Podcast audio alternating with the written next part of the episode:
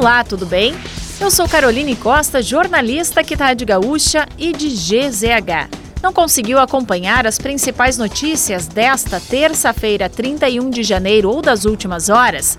Não se preocupe, pois eu vou trazer aqui para você antes que o dia acabe, que é o nosso resumo diário de notícias do fim de tarde.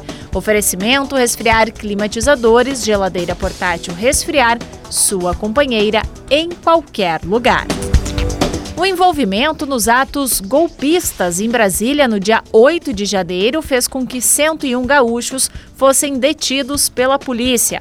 A maior parte deles está em presídios do Distrito Federal, cumprindo prisão preventiva determinada pelo Supremo Tribunal Federal.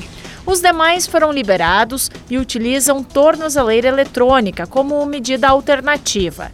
O levantamento foi feito por GZH e Rádio Gaúcha a partir de consulta a dados liberados pela Secretaria de Estado de Administração Penitenciária do Distrito Federal. Os 105 gaúchos representam 7,6% do total de 1.381 pessoas presas em flagrante após depredação das sedes dos três poderes. Os 55 deputados estaduais eleitos em outubro de 2022 tomaram posse na tarde de hoje no plenário da Assembleia Legislativa. Por volta das 2h40 da tarde, os deputados começaram a prestar o juramento de posse por ordem de bancada, da maior para a menor. A chapa única da mesa diretora foi eleita por unanimidade, com 54 votos favoráveis e nenhum contrário. Aliado do governo, o deputado Vilmar Zanquim, do MDB, assume a presidência da casa, prometendo priorizar o debate sobre a educação gaúcha em 2023. Outros temas que devem pautar a nova legislatura é a reestruturação do IP Saúde, o piso dos professores e a possível revisão geral dos salários do funcionalismo público estadual. Com apoio de helicópteros, 50 policiais civis cercaram a região da Vila Buraco Quente, no Morro Santa Teresa, na zona sul de Porto Alegre, na manhã de hoje. Os agentes buscavam pelo menos 10 criminosos, sendo três foragidos. A ofensiva, que teve também como objetivo apreender armas e drogas, é mais uma etapa da Operação Pulso Forte realizada desde a noite de domingo no estado.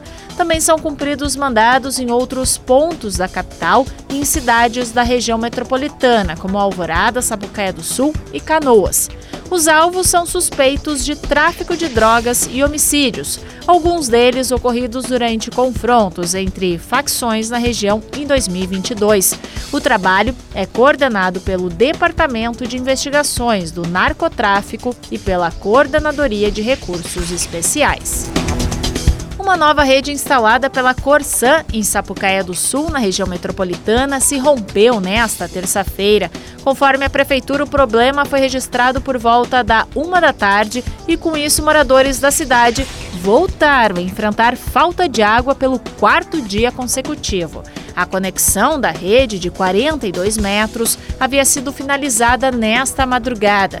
A interrupção no abastecimento no município começou no sábado, isso devido ao rompimento da adutora, que fica embaixo dos trilhos do Transurb na Avenida Mauá.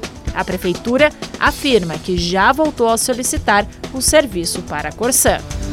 O ex-presidente Jair Bolsonaro deixou a casa em que estava hospedado em Orlando, isso segundo informações da colunista Rosane de Oliveira.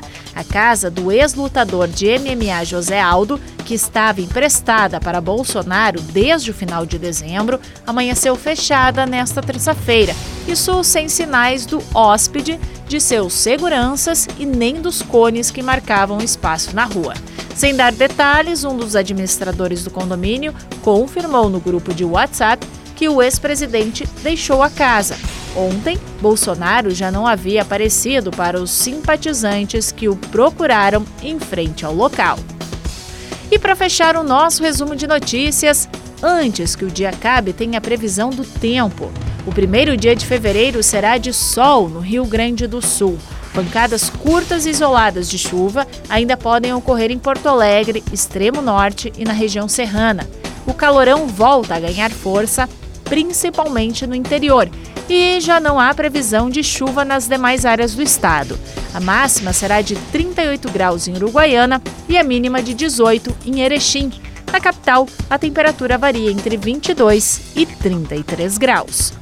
Se quiser saber mais sobre algum desses assuntos e muitos outros, além dos nossos colunistas, áudios, vídeos, é só acessar gzh.com.br ou o aplicativo de GZH. Amanhã a gente volta aqui antes que o dia acabe. Até lá!